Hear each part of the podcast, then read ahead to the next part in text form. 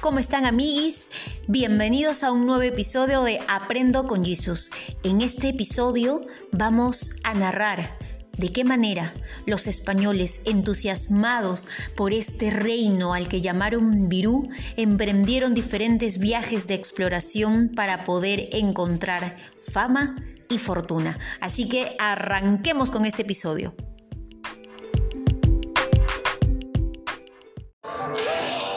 Mientras Cortés conquistaba México, otros españoles empezaban a explorar la costa sudamericana del Pacífico. Ya en 1522, el explorador Pascual de Andagoya había navegado alrededor de 200 millas a lo largo de la costa de Colombia y llegó hasta el río San Juan en busca de la tribu llamada Virú pues en ese entonces los rumores de la existencia de un imperio rico en metales preciosos en el sur del continente americano eran muy fuertes en Panamá. La hazaña de Hernán Cortés al conquistar el imperio azteca no hizo sino confirmar esta idea. La llegada de las noticias del Perú a oídos de los españoles está relacionada con los progresivos descubrimientos geográficos que la colonización de América supuso. De ese modo, el Tahuantinsuyo hizo su gran aparición en el imaginario español a partir del descubrimiento del Mar del Sur en 1503.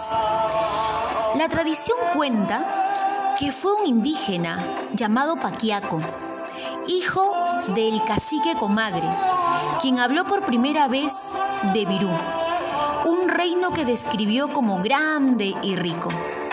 Esto despertó el interés de los españoles por las tierras que se encontraban al sur de Panamá.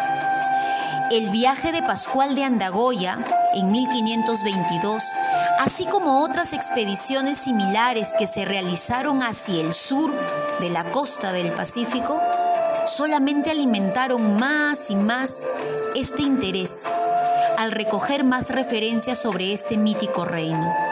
Sin embargo, el gobernador de Panamá, Pedro Arias Dávila, prefería concentrar su energía en la conquista de las actuales Costa Rica y Nicaragua. Pedro Arias creía que las noticias eran mentiras de los indios o eran exageraciones de Pascual de Andagoya para conseguir un poco de atención y fama. Pese a que el gobernador de Panamá, Pedro Arias, tenía sus dudas respecto a las noticias sobre ese reino tan rico al sur de Panamá, los veteranos conquistadores como Francisco Pizarro y Diego de Almagro presentían que algo muy grande estaba por descubrirse más al sur del río San Juan. Ambos tenían encomiendas, tierras y ganado en Panamá y disfrutaban de rentas y de comodidades pero claro, envidiaban la gloria y la fama que había conseguido Hernán Cortés, el conquistador del imperio azteca. Así que Pizarro y Almagro estaban decididos a arriesgarlo todo. Le confiaron sus planes al fraile Hernando de Luque, que era en ese entonces maestrescuela de la Catedral de Panamá y por si fuera poco, era poseedor de cierta fortuna y un gran, pero gran amigo íntimo del gobernador Pedro Arias. El sacerdote aceptó ayudarlos, con la condición de que la repartición de las ganancias se haga en tres partes iguales. De ese modo, se funda la Compañía de Levante, con los tres socios de la conquista, Francisco Pizarro, Diego de Almagro y Hernando de Luque.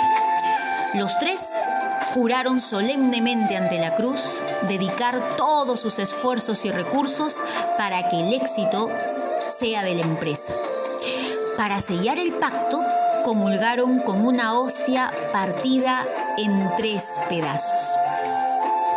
Francisco Pizarro se comprometió a comandar las expediciones. Diego de Almagro asumió el reclutamiento de soldados y el aprovisionamiento de todos los buques, mientras que Hernando de Luque gestionaría los fondos económicos para poder solventar las expediciones y también se comprometió a conseguir las licencias y permisos para poder partir.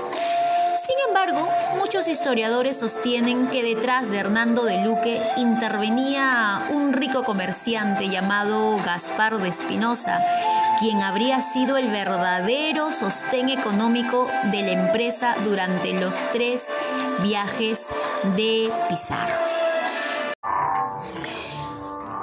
Finalmente, a la hora de gestionar la autorización del gobernador Pedro Arias, este exigió como condición la cuarta parte de las riquezas obtenidas. Los socios originales, Pizarro, Almagro y Hernando de Luque, tuvieron que aceptar esas condiciones para no echar a perder todo lo que ya se había invertido y preparado. De ese modo, en septiembre de 1524, zarpó de Panamá un barco llamado Santiago llevando a Francisco Pizarro y 112 cristianos dispuestos a todo por ser ricos o morir en el intento. Hay que recalcar que Pizarro no fue ni el primero ni el único que intentó la conquista del Perú. Recordemos que dos años antes, en 1522, ya Pascual de Andagoya había intentado llegar a estas tierras. Fue el primero en tratar de efectuar esa aventura. Lamentablemente su expedición terminó en un enorme fracaso.